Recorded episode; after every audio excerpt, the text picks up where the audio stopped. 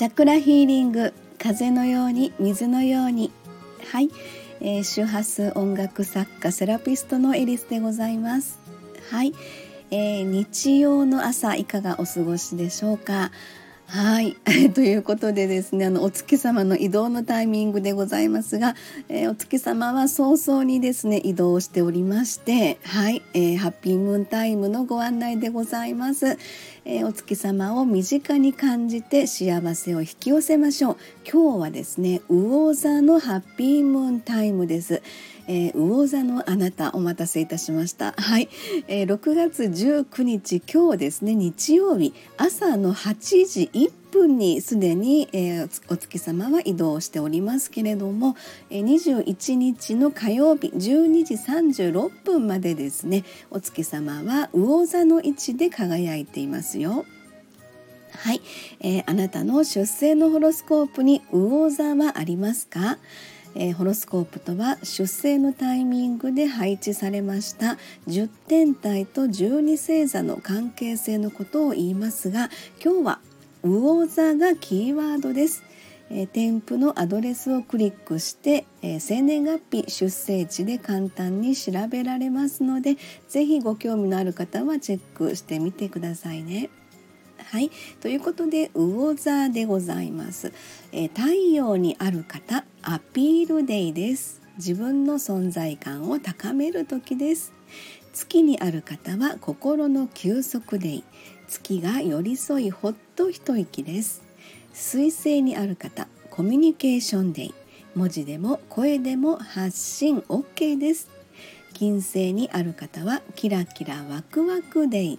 パッと花開く魅力満開です。火星にある方はアクションデイ。はい。動くことで発見につながりますよ。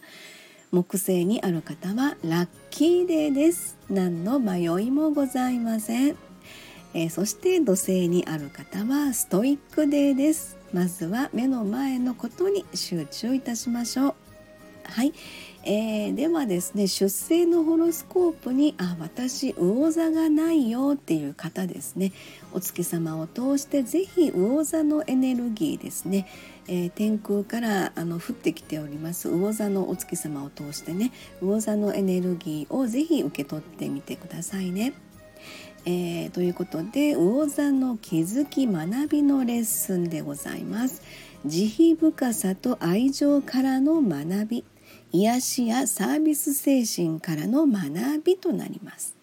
そして魚座は第6チャクラは眉間にあたりですね。ここと共鳴いたします。キーワードはビジョン直感力未来志向テレパシーです。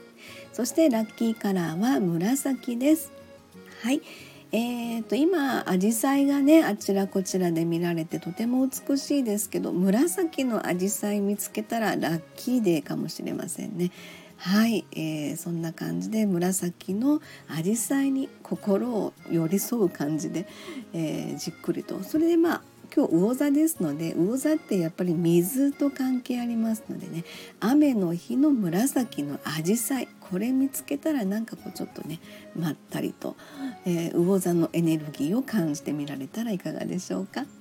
はい、えー、祈り感謝笑顔で素敵な魚座のハッピームーンタイムをお過ごしください。